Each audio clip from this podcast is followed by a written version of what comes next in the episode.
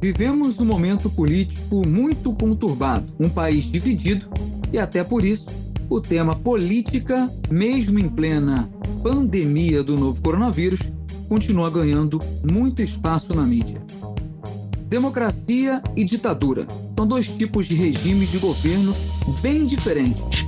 Esses regimes possuem características opostas. Democracia, o poder de decisão é do povo, e na ditadura, a decisão são impostas pelo governo. Mas será que é só isso? Para falar mais desse assunto, o convidado de hoje é o professor Almir Marques, doutor em História Social e professor da UCB. Eu sou Thaleson Martins e no episódio 16 do Podcastelo o assunto é Democracia e Ditadura. Obrigado, professor, pela sua participação que você falasse um pouco as diferenças básicas entre democracia e ditadura. Obrigado, Thaleson. Obrigado a toda a equipe que fez o convite. Quero, antes de mais nada, parabenizar o pessoal é, pela escolha dos temas dos podcasts, sempre muito pertinentes, tá, e relevantes. Tá? E já entrando na, na pergunta do Thaleson, eu queria deixar bem claro que quando a gente fala de ditadura e de democracia, a gente está falando de política. Tá? São tipos antagônicos de regime político. Tá? Então, esse vai ser o norte da nossa conversa de hoje. Quando a gente fala de democracia, tá? basicamente a gente tem a noção de alguns elementos que são primordiais em regimes democráticos. Acho que o primeiro desses elementos, que para nós é bem cotidiano, é a a própria noção de cidadania. Tá? A noção de cidadania implica tá, que esse cidadão tenha alguns direitos e deveres dentro do, do seu grupo, tá? da nossa sociedade. Tá? Além dele ter essa, essa categoria de cidadão, é, o grupo que ele vive também é regido por leis escritas, que estão ao alcance de todos. Tá? Essas leis dão a esse cidadão algumas garantias individuais e esse regime democrático ele tem instituições que nós chamamos de instituições soberanas. É, o que, que são essas instituições soberanas? Tá? Para começar, começa pelo próprio plural, né? não é uma instituição só. Você tem diversas instituições responsáveis por gerir vários aspectos da nossa vida em sociedade. Né? Elas são soberanas porque uma instituição não interfere na outra. Tá? Elas têm autonomia de funcionamento. Então, dando o exemplo do nosso país, tá? Colocaria aqui as três instituições principais do nosso país, que são o executivo, tá? é a presidência da República, o legislativo, que são as câmaras de deputados e de senadores, e o judiciário, que o órgão máximo do judiciário no nosso país é o Supremo Tribunal.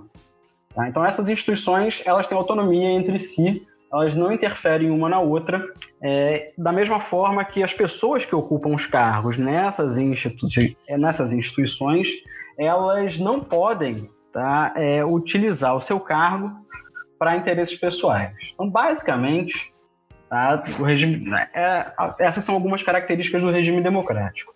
Acho que a, a, aquela que mais chama a atenção de todos nós é justamente o fato de, quando eu falei de cidadania, né, todos esses cidadãos terem possibilidade de participar da política seguindo as mesmas normas. Tá? Eles podem se candidatar, tá? Todos os cidadãos, eles podem ser votados tá? e eles podem votar naquela pessoa que eles julgam que é merecedora do seu voto.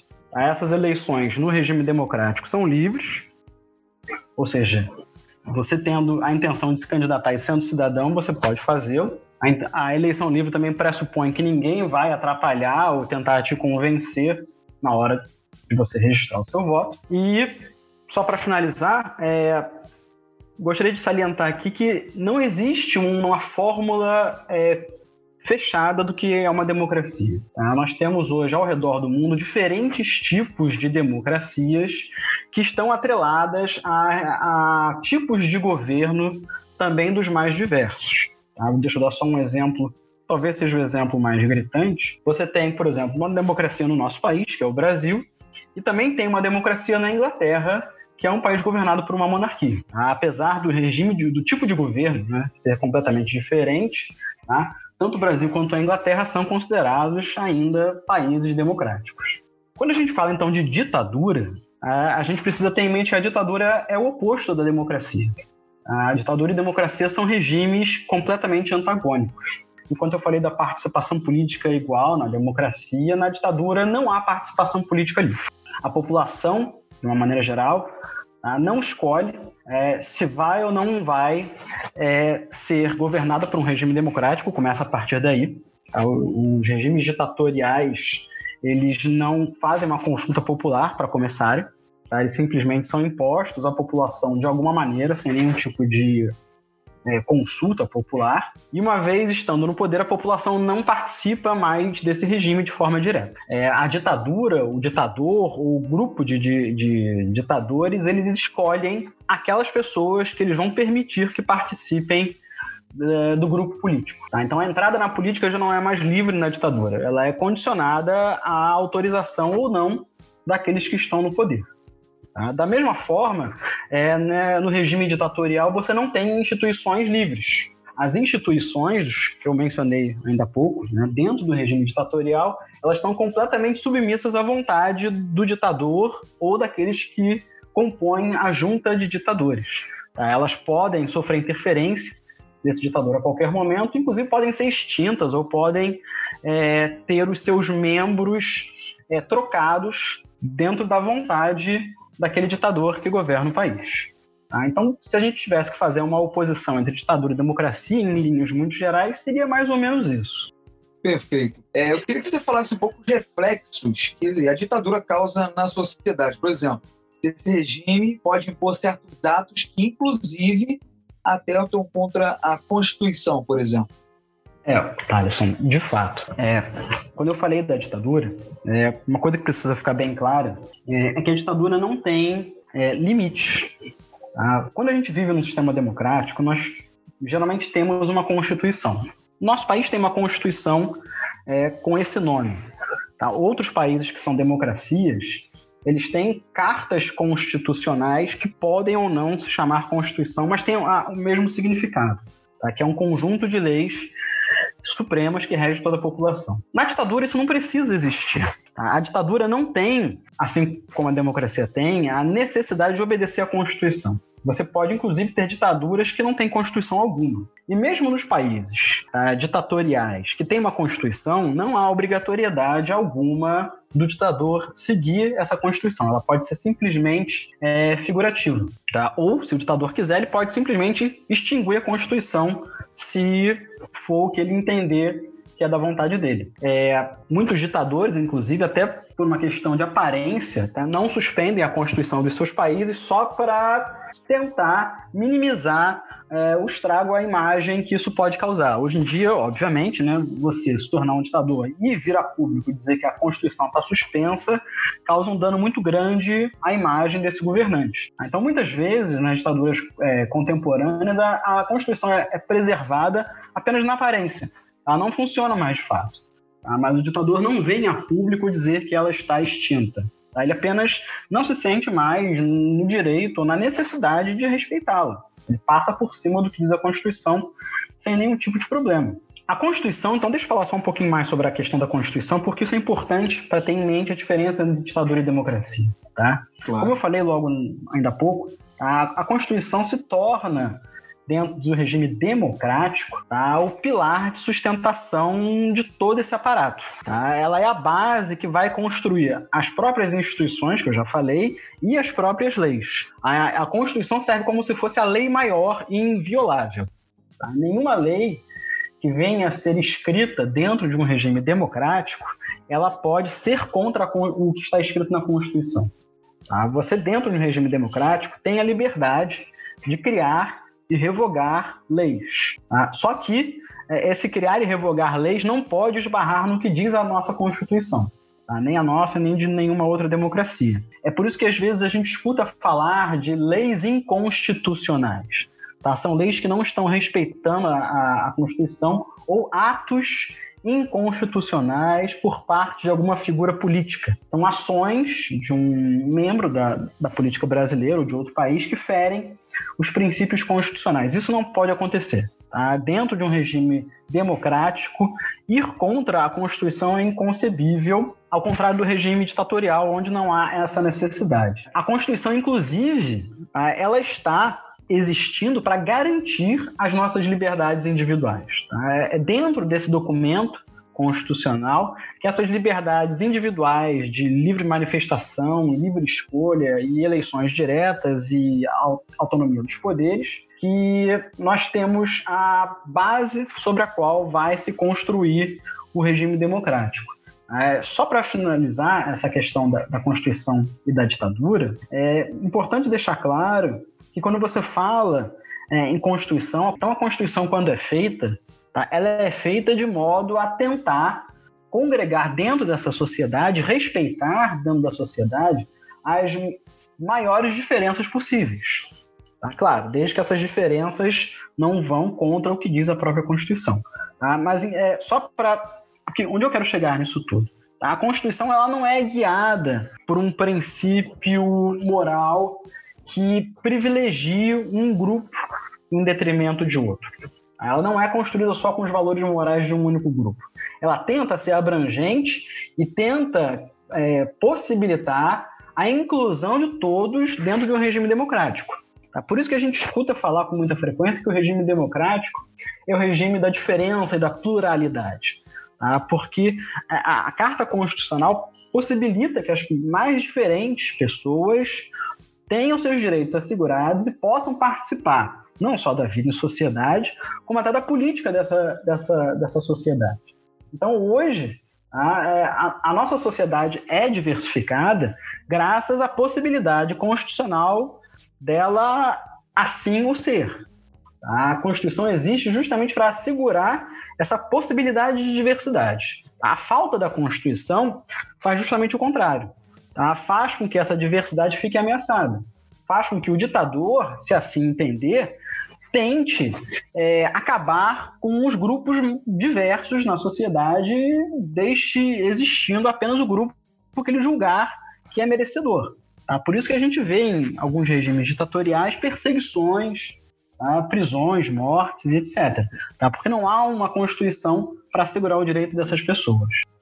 Certo, professor. Bem interessante isso que você é. falou. Agora eu quero especificamente uhum. que você explique para a gente que nós sabemos que a democracia ela surgiu na Grécia Antiga. Sobre a ditadura não é muito falado. Como foi que ela surgiu? Você pode explicar para a gente? Claro, Thales, sem problemas. Tá? Até que a pergunta é bem pertinente e interessante. Só queria fazer uma pequena observação Tá? É muito comum a gente dizer que a, a democracia surgiu na Grécia Antiga, tá?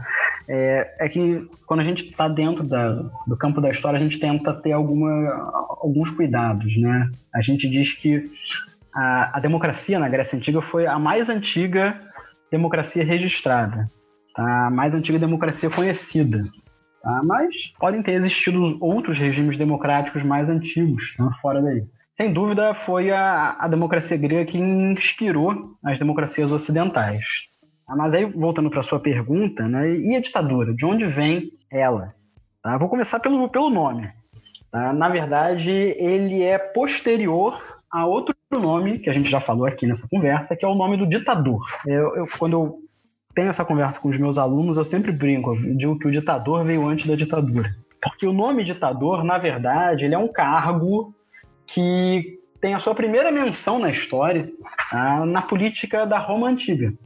Tá? O ditador era um cargo romano na, na antiguidade que só existia, só era criado esse cargo na Roma antiga em tempos de crise. Tá? Acho que o ditador mais famoso da história da Roma antiga foi o Júlio César, tá? que governou como ditador a República de Roma 44 anos antes do nascimento de Cristo. O ditador romano era uma pessoa que recebia poderes emergenciais, poderes absolutos, só que com um determinado propósito. O ditador romano ele era criado para tentar é, agilizar uma tomada de decisões que no momento de crise podia ser crucial. Deixa eu tentar dar um exemplo. Ah, se a cidade de Roma, se o Império Romano estivesse ameaçado por algum tipo de problema, a política romana era estruturada de uma maneira parecida com a nossa. Você tinha uma Câmara que debatia as propostas de lei entre os seus representantes e votava essas propostas e votava outras tomadas de decisões de modo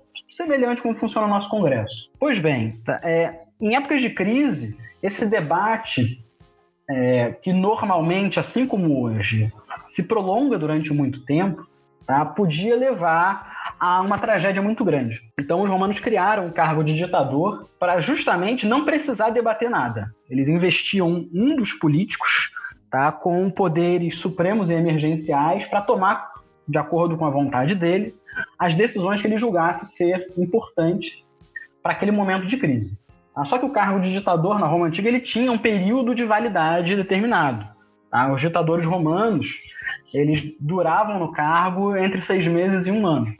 Tá? E aí, depois de, desse período, seis meses, um ano, o Senado romano votava de novo se era necessário ou não que o indivíduo permanecesse no cargo de ditador. Depois que ele saía do cargo, ele era interrogado sobre tudo que ele fez e tinha que prestar conta de tudo que ele fez. Caso é, tivesse cometido alguma ilegalidade, geralmente o ditador era punido, assim como Júlio César foi punido com a morte.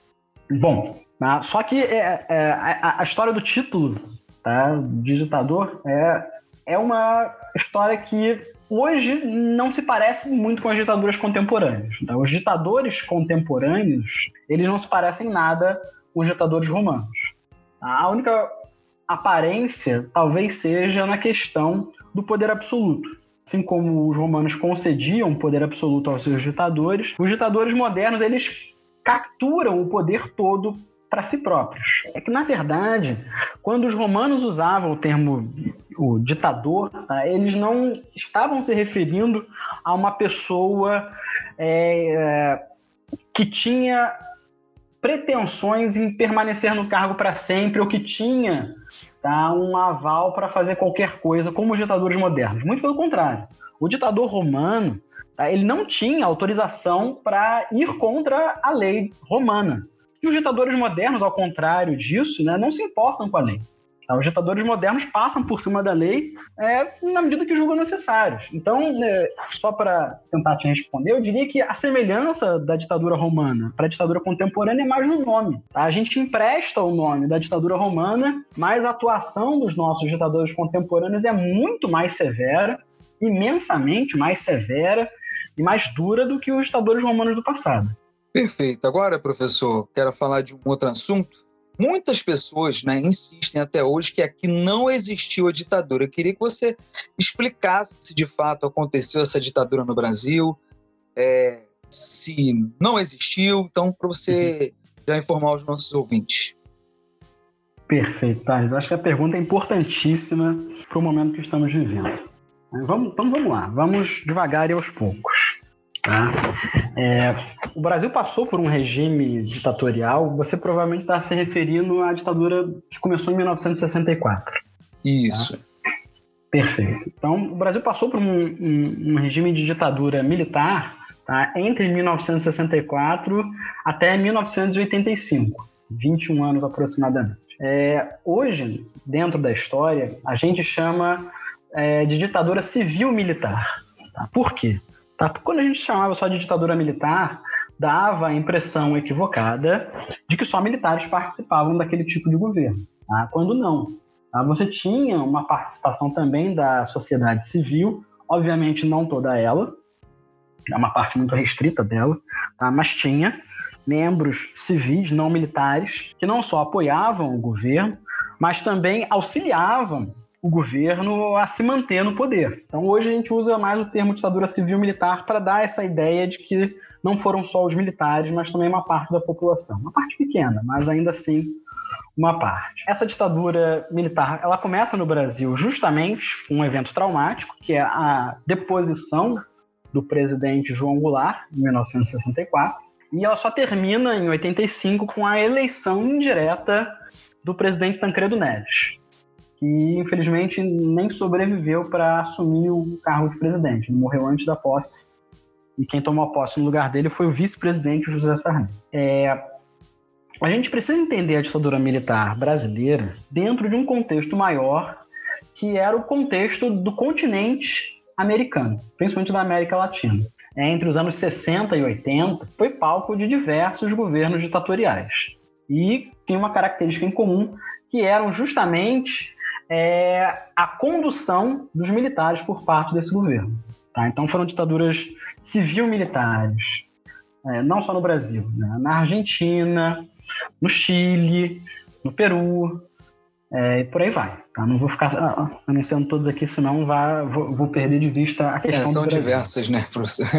Sim, sim. Mas eu queria só deixar claro que o Brasil não estava sozinho nessa. Tá? Não foi um fenômeno unicamente brasileiro, foi um fenômeno latino-americano de uma maneira geral. A nossa ditadura, né, assim como as outras, ela tinha características bem específicas, é, não muito é, positivas. Né? Quais eram essas características? A, nossa ditadura, ela perseguia, prendia e torturava basicamente os seus opositores. Essa é característica mais imediata e mais nefasta das ditaduras ao redor do mundo, tá? militares ou não.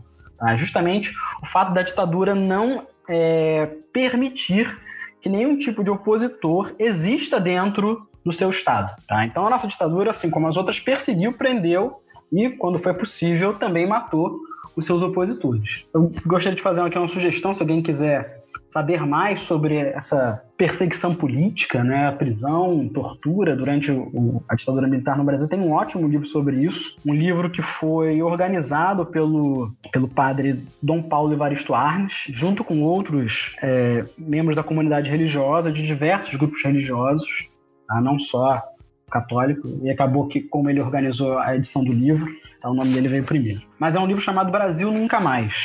Ah, o livro Brasil Nunca Mais tem.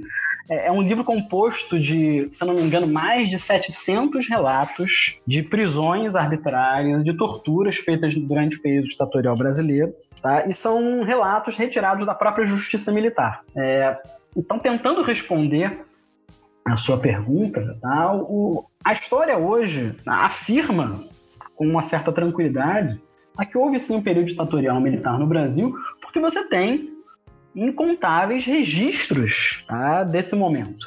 Tá? Não só pela questão da ruptura política e a deposição do presidente João Goulart, mas sobre a forma como esse regime se comportou enquanto esteve é, em vigência.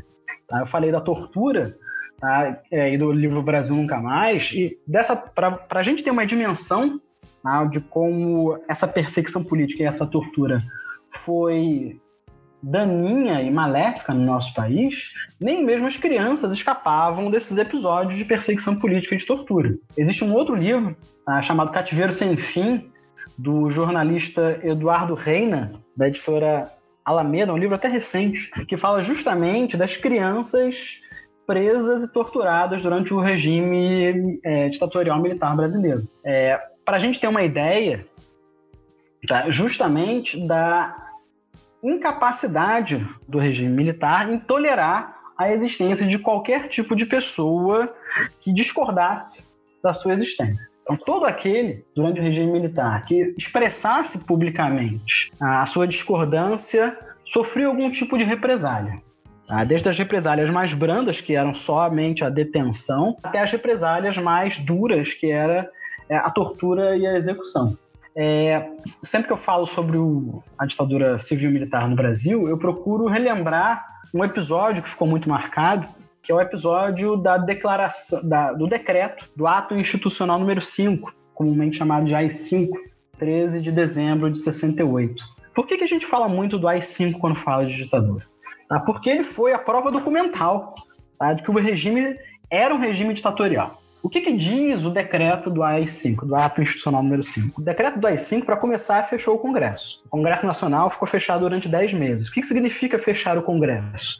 É como se fosse você demitir todos os deputados e senadores. O governo dispensou eles dos seus cargos. No mesmo decreto, ele suspendeu os direitos políticos da, da população de uma maneira geral, o que, que significa isso? Ele acabou com as eleições para governador e para prefeito, tá? e obviamente para deputados e senadores também. Os prefeitos e governadores que estavam é, nos seus cargos na época que o decreto do AI-5 foi feito e que expressavam de alguma forma alguma discordância do governo de uma maneira geral foram removidos dos seus cargos. Hoje é impensável, por enquanto, né, um presidente ou um governo fazer isso, né? demitir um prefeito, não foi questão de impeachment nem nada.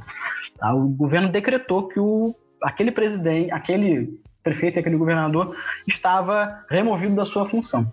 Aí, para terminar, tá, o ato institucional número 5 também proibiu que as pessoas se reunissem para discutir qualquer questão política. Tá? Então é, é uma prova documental tá, da própria existência tá, dessa ditadura civil-militar brasileira. O ato institucional número 5 ele só veio com quatro anos de governo civil-militar, mas ainda assim ele esteve em vigência durante muito tempo, e os tempos que ele esteve em vigência, a história chama popularmente de anos de chumbo, porque ele justamente como ele suspendeu todos os direitos da população, ele permitiu que o governo utilizasse essas estratégias mais, é, mais sórdidas, né, mais cruéis contra os seus próprios opositores, tá? fossem eles adultos ou crianças, como eu já mencionei. Então, é. professor, aproveitando até isso uhum. que você falou, é, é, eu vou te fazer um questionamento, mas é polêmico, mas a gente tem que Sim. fazer, né? Manda aí. É, hoje nós temos uma onda,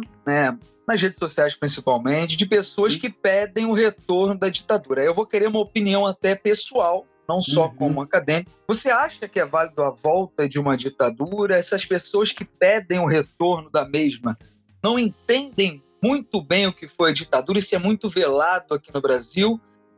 É, Thales, a pergunta é, é, é pertinente, é pertinente. Mas vamos lá, tá? vamos por partes. É, você falou do fenômeno das redes sociais, da menção da ditadura deles, né? É, tem vários grupos nas redes sociais que, de alguma forma ou de outra, tá, se voltam para a ditadura brasileira. Tem um grupo dos que negam, como você até já falou um tempo atrás. Tá? Tem pessoas que negam que existiu uma ditadura militar no Brasil. É, esse grupo que nega, geralmente, ele nega a questão da violência. Mas é, esse grupo, a gente chama isso em história de negacionismo. São pessoas que negam que os fatos ou os, os processos históricos tenham acontecido. Tá? Infelizmente, Thales, esse fenômeno não é um fenômeno só da história.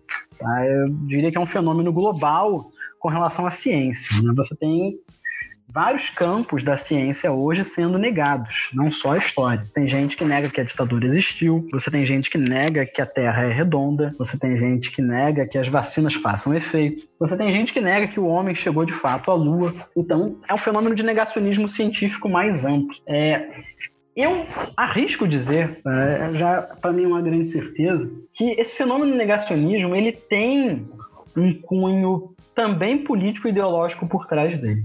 Tá? Por quê?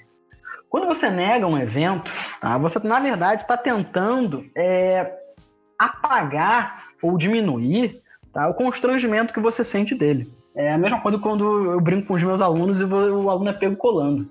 Aí ele diz, não, professor, tô fazendo isso não. Tá, tá negando. Tá? Por mais óbvio que às vezes esteja, né? Não é muito diferente com a história. Tá? Quem nega a história tá? tá tentando negar alguma coisa que traz algum tipo de constrangimento. É, e aí, entrando já no que você me perguntou, é, a gente tem então negações da, da ditadura militar brasileira tá, por grupos políticos justamente que pedem o retorno dela.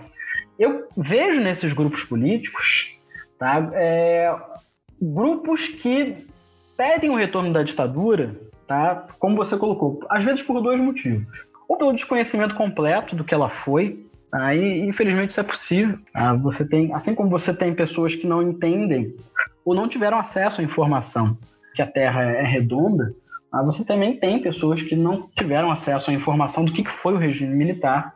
Ah, infelizmente, isso é possível. Mas você também tem aquelas pessoas que querem a volta da ditadura justamente porque querem que o mecanismo da ditadura volte a operar. Que mecanismo é esse? É o mecanismo da repressão da diversidade. É uma repressão da diversidade por quê? Tá? Porque faz parte da diversidade tá? o que a gente chama hoje de oposição, grupos de oposição, tá? a famosa oposição ao governo. Tá? Isso no regime democrático é muito comum. Você não consegue achar uma democracia no mundo que não tenha um grupo de oposição, seja lá qual for esse grupo. Então eu vejo nos que pedem o retorno do regime militar hoje tá, o desejo do fim dessa oposição. Querem a volta do regime militar, porque no regime militar você não tinha oposição ao regime. O, re, é, o, o, regime militar é que autorizava ou não quais grupos políticos podiam fazer com, qual oposição a ele. Então, era uma oposição controlada pelo próprio governo. Tá? Ou seja, não era uma oposição. Era uma oposição meio que fantoche. Então você tem, infelizmente, tá, junto com esse grupo negacionista, tá, o grupo que quer o retorno do regime militar pelo desconhecimento ou pelo contrário, né? Por conhecer tão bem aquilo que foi o regime, quer que ele volte. Tá? Infelizmente, a gente vê com cada vez mais frequência, né? É, relatos muito tristes na nossa sociedade do crescimento da violência entre as pessoas. E quando eu falo crescimento da violência, não estou me referindo a crime organizado, não. Estou tá? me referindo à violência entre os cidadãos e os indivíduos comuns. A violência dentro das famílias, violência entre vizinhos, violência contra estrangeiros ou contra desconhecidos na rua. A gente vê é, com muita tristeza essas notícias quase que diariamente. Então, quando eu vejo um desejo de retorno da ditadura, eu também entendo isso como um desejo de retorno a, a esse clima de violência. Não por, um, não por um sadismo, não acho que as pessoas sejam naturalmente sádicas. Mas eu acho que hoje, infelizmente, as pessoas veem na violência uma forma de pacificação, por mais contraditório que isso possa parecer. As pessoas querem usar a violência para acabar com os problemas. Elas querem usar a violência para acabar com a criminalidade. Elas querem usar a violência para acabar com quem pensa diferente delas. Elas querem usar a violência para não ter que prestar atenção naquelas pessoas ou naquelas crenças que elas julgam que são discordantes dos valores morais que elas têm. Então, nesse caldo todo, tá, você tem grupos que pedem o retorno da ditadura militar. Tá? Mas eu acredito que até nesse, gru nesse, nesse grupo que pede o retorno da ditadura, que acha que a ditadura foi uma coisa positiva, esse mesmo esse grupo não é um grupo coeso. Tá? Você tem o grupo dos que não conhecem, o grupo dos que gostaram e o grupo dos que simplesmente não conseguem tolerar os diferentes. Então, professor, queria que você desse um exemplo atual né, desse tipo de governo que atua nesse momento. Existe alguma ditadura muito forte ainda no mundo? Ô, Thaleson, é... na verdade, uma provocação, eu até queria dizer que, na verdade, são as democracias que ainda são minoritárias no planeta como um todo. Tá? É, uhum. Porque, como eu falei, há uma diferença entre você ser oficialmente uma democracia ser uma democracia de fato. Tá? Então, infelizmente, a gente não tem nenhuma, nem duas, nem três. A gente tem diversos regimes hoje que se comportam como ditaduras. Tá? Mas dentro daquela lógica que eu expliquei, nenhum regime hoje tá, diz abertamente que é uma ditadura. Tá? Todos tentam mostrar, ainda que não consigam, tá? que são regimes democráticos. Tá? Porque hoje democracia é um nome bem apessoado, como eu brinco às vezes com os meus alunos. As pessoas gostam de dizer que são democráticos, mesmo quando não são. Tá? Então, vou pegar assim, três exemplos que eu acho que são os mais gritantes hoje em dia. O primeiro exemplo, eu acho que é o mais famoso de todos, que é a Coreia do Norte. Tá? A Coreia do Norte vive um regime que não há uma liberdade política por parte da sua população. As decisões são tomadas dentro do governo, é, as leis são discutidas dentro do governo. A gente não tem nem muito conhecimento do que se passa dentro desse país, de tão fechado que ele é até para o diálogo externo, tá? mas nós sabemos que a participação popular dentro da Coreia do Norte é muito pequena. Além da Coreia do Norte, nós temos a Tailândia, que por mais que seja um país pequeno, está sofrendo uma série de golpes militares, um atrás do outro.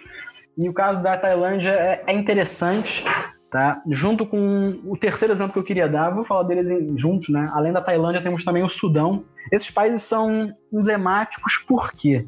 Porque eles mostram para gente que mesmo os governos ditatoriais não são homogênicos dentro do grupo que está governando. Vamos lá. É, você tem nessas ditaduras na Tailândia e no Sudão golpes de Estado dentro do golpe de Estado. Elas começam com um golpe de Estado. Tá? O Sudão, por exemplo, já é uma ditadura desde 1989.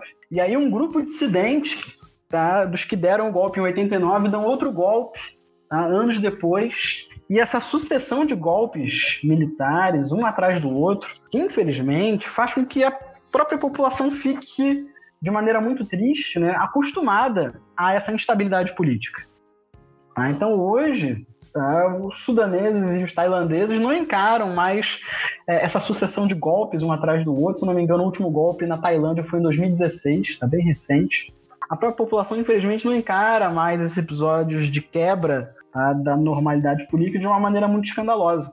Tá? Infelizmente, se tornou cotidiano da, da população tailandesa isso aproveitando ainda o assunto, né, a democracia é até algo recente, né, aqui no Brasil principalmente. Né, nós temos aí, nós tivemos democracia, como você falou, tivemos a questão da ditadura. Eu queria que você falasse um pouco da população brasileira. Se ela sabe utilizar muito bem essa, ela tem maturidade, melhor dizendo, para aceitar essa democracia, porque a gente está vendo hoje, né? O Brasil é polarizado, lado direito, lado esquerda, mas não vamos entrar nesse mérito total. Você acredita que realmente os brasileiros ainda não estão preparados para o sistema democrático? É, Thaleson, é, você colocou um ponto bem interessante. A gente já tangenciou esse assunto, mas vamos atacar ele de maneira mais direta, né? O fato da, do regime democrático também ser uma quase que exceção dentro do Brasil se eu pegar só os anos relativos, só os últimos 150 anos, vamos fazer um corte, a gente, um corte bem pequeno na nossa história.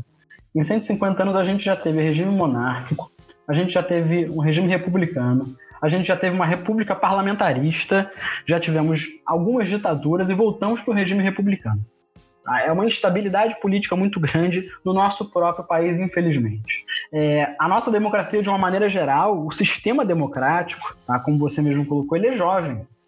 Tá? Jovem no sentido da duração.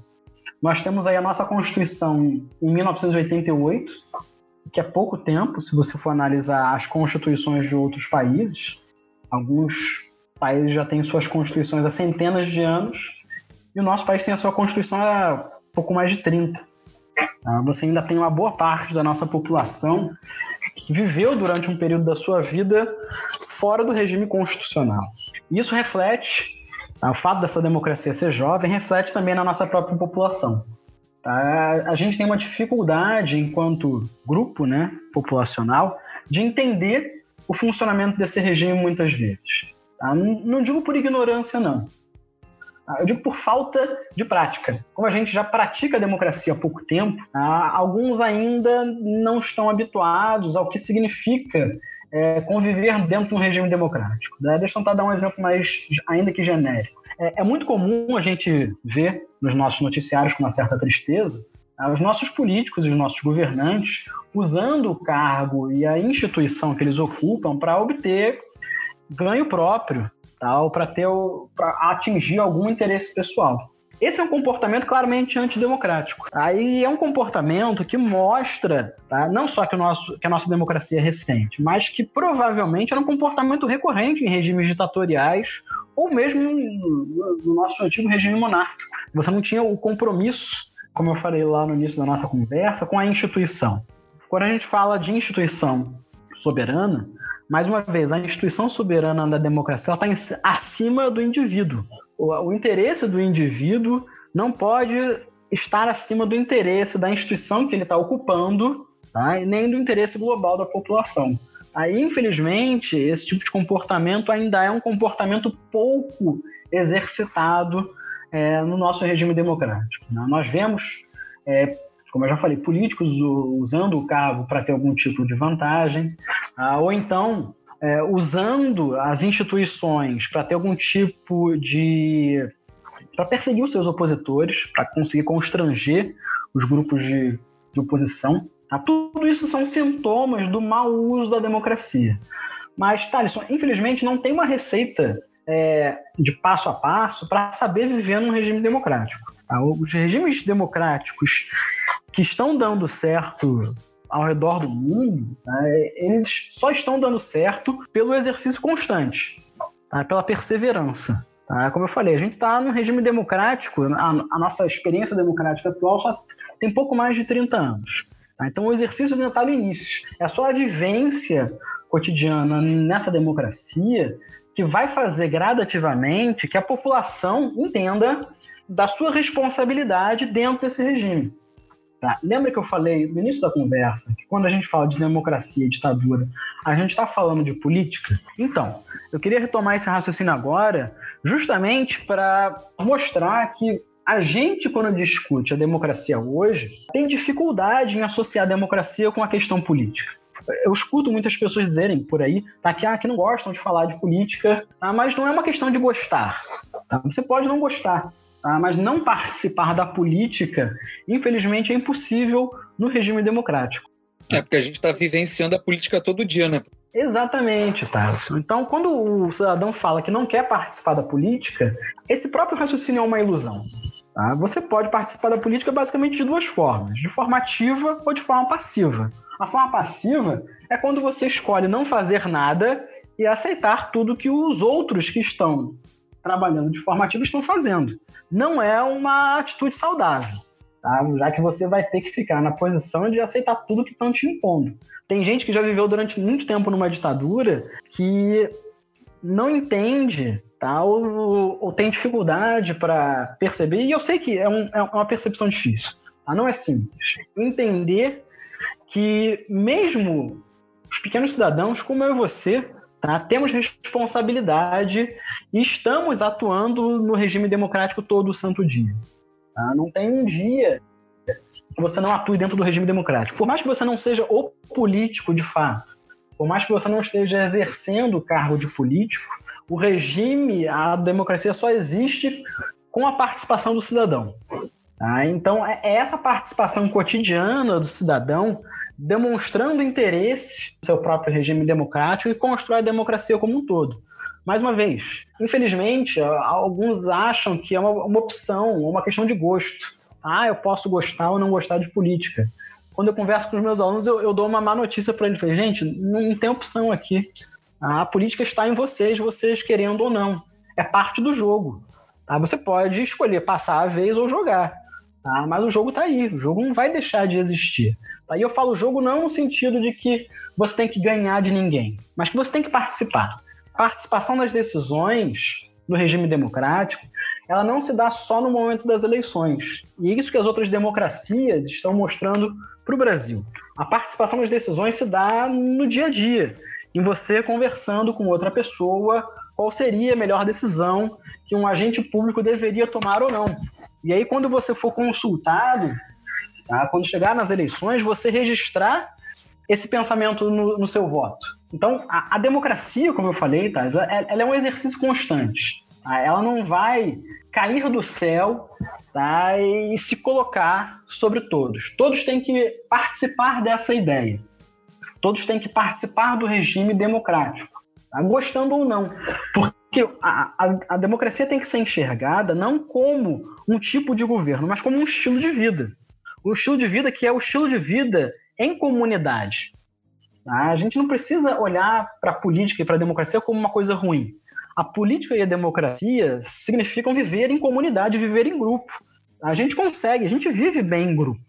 Mas o problema é que a gente tem que viver com todos os outros grupos tá? e conviver com eles de maneira sadia. Tá? Saber respeitar a diferença é parte desse regime democrático.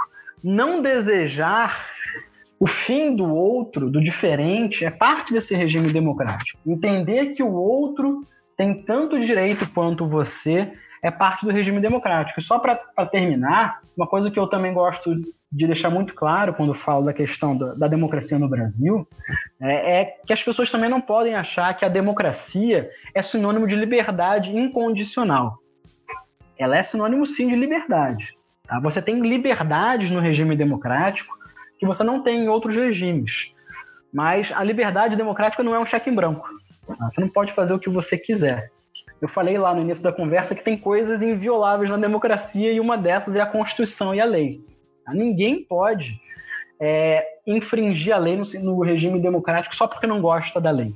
Tá? A democracia permite que você discuta a lei, proponha mudança na lei, faça novas leis, se você julgar que isso é pertinente, mas enquanto você não muda a lei, você tem que seguir, seguir ela. Então não é uma questão de, ah, eu vou seguir essa lei porque eu quero e essa eu não gostei, então não vou seguir, vou ignorar. Não. O regime democrático não é isso. Tá? O regime democrático é, as leis são essas, a gente vai seguindo, e se a gente não gostou, a gente vai ter que discutir e ver qual é a melhor forma de mudar. De mudar. Mas enquanto a mudança não, não acontece, a gente tem que continuar seguindo aquela lei. Tá? Então, a lei, voltando só para o início da conversa, a lei no, sistema democrático é inviolável. Tá? E as pessoas precisam entender isso. A liberdade no sistema de, é, democrático não é liberdade para você cometer atos ilegais. Tá? A lei é soberana até mesmo sobre o cidadão. E é ela que garante ao cidadão a sua liberdade.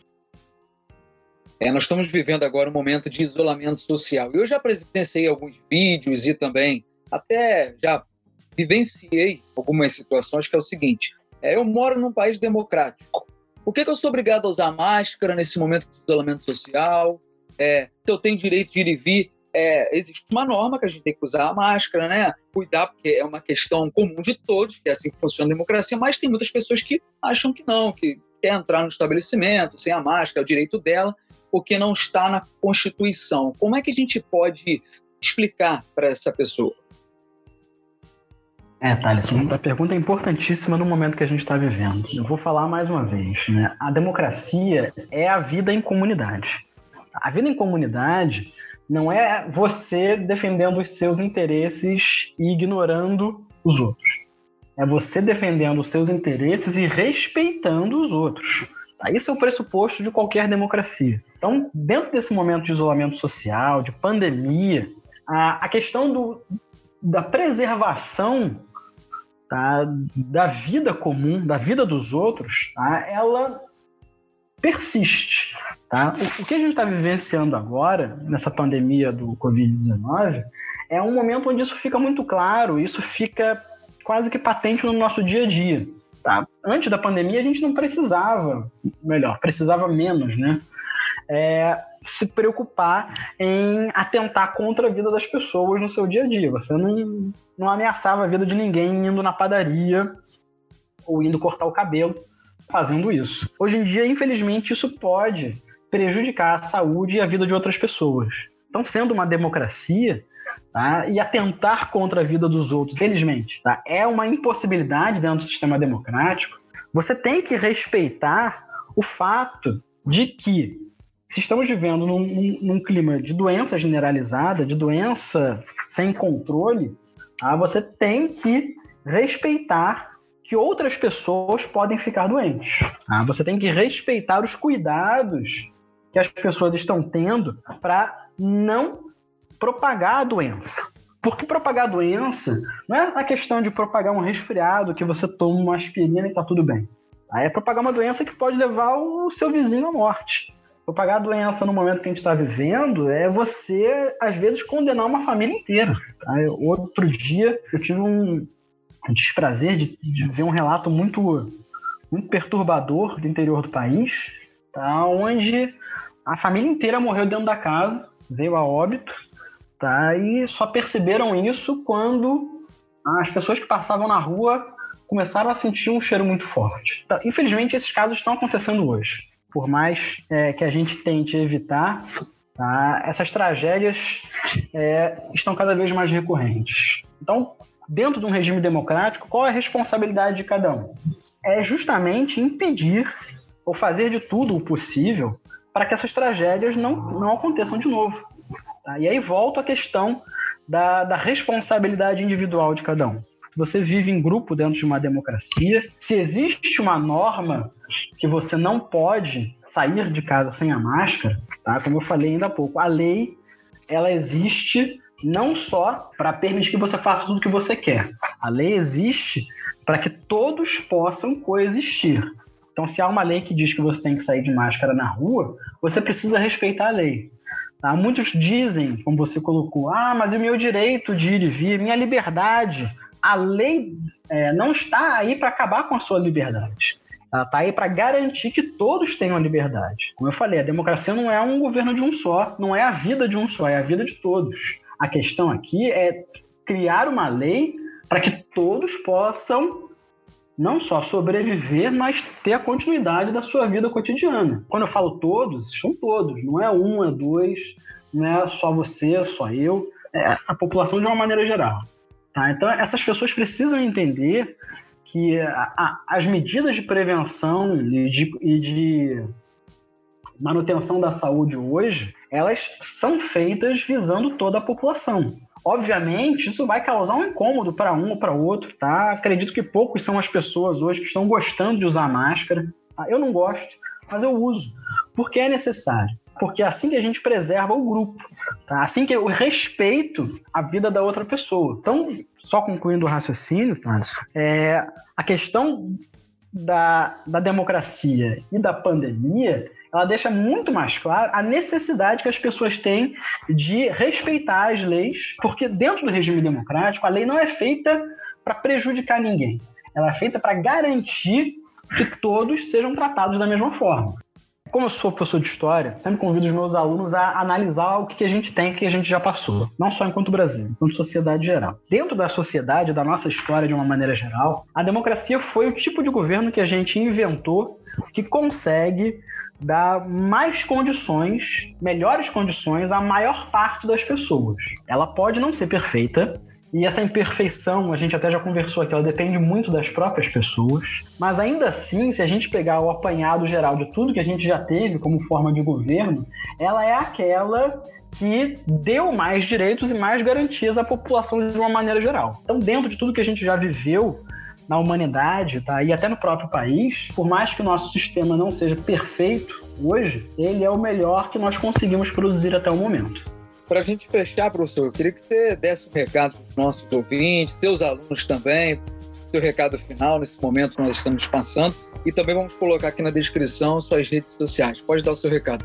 É, pessoal, é, eu queria que, já que a gente está falando de democracia, né, aproveitando o gancho, né, acho que eu falei isso algumas vezes aqui ao longo da conversa, mas só reforçando, eu queria que todo mundo tá, se sentisse convidado a participar desse regime democrático. Eu queria que todo mundo tá, tentasse conversar sobre a política. Acho que a conversa sobre a política ela é necessária hoje de uma maneira minimamente respeitosa sem animosidades, tá? sem ofensas. Ah, eu sei que a conversa sobre política desperta é, paixões em algumas pessoas, mas acho que o nosso desafio é conseguir conversar e conseguir se respeitar e respeitar as diferenças. É claro, sendo um regime democrático, tá? até o respeito é, precisa ser baseado na lei. Tá? Ninguém precisa concordar com uma pessoa que defende alguma coisa legal. Pelo amor de Deus, não, é isso que eu estou defendendo. Ah, mas as pessoas precisam dialogar, elas precisam conversar, tá? Porque a conversa, o diálogo, é a nossa melhor forma de convivência. Tá? A gente tem um ditado popular aqui no Brasil, tá? Que é conversando a gente se entende. Tá? Eu acho que esse é um ditado perfeito. Tá? Se a gente não conversar mais entre si, entre os nossos diferentes, a gente não consegue conviver melhor. Tá? Então eu queria convidar todos ao diálogo, com seus semelhantes e com os seus diferentes, mesmo que seja, nesse momento, um diálogo virtual, um diálogo, um diálogo à distância, como a gente está fazendo aqui. Nós temos acesso à tecnologia, vamos utilizar ela ao nosso favor. Então, dialoguem sim, mas dialoguem nesse momento com sabedoria e com distância e respeitando a vida de todos. E queria terminar agradecendo mais uma vez o convite de toda a equipe para estar aqui discutindo um tema que eu acho de grande importância para todo mundo. Esse foi o Podcastelo, que contou com os textos de Rafaela Carrilho e edição de Matheus Caos. Nos ouça nas principais plataformas e também no nosso site www.castelobranco.br. O recado de sempre: fique em casa se puder, use máscara e não esqueça de higienizar as suas mãos. Isso tudo vai passar. Até a próxima!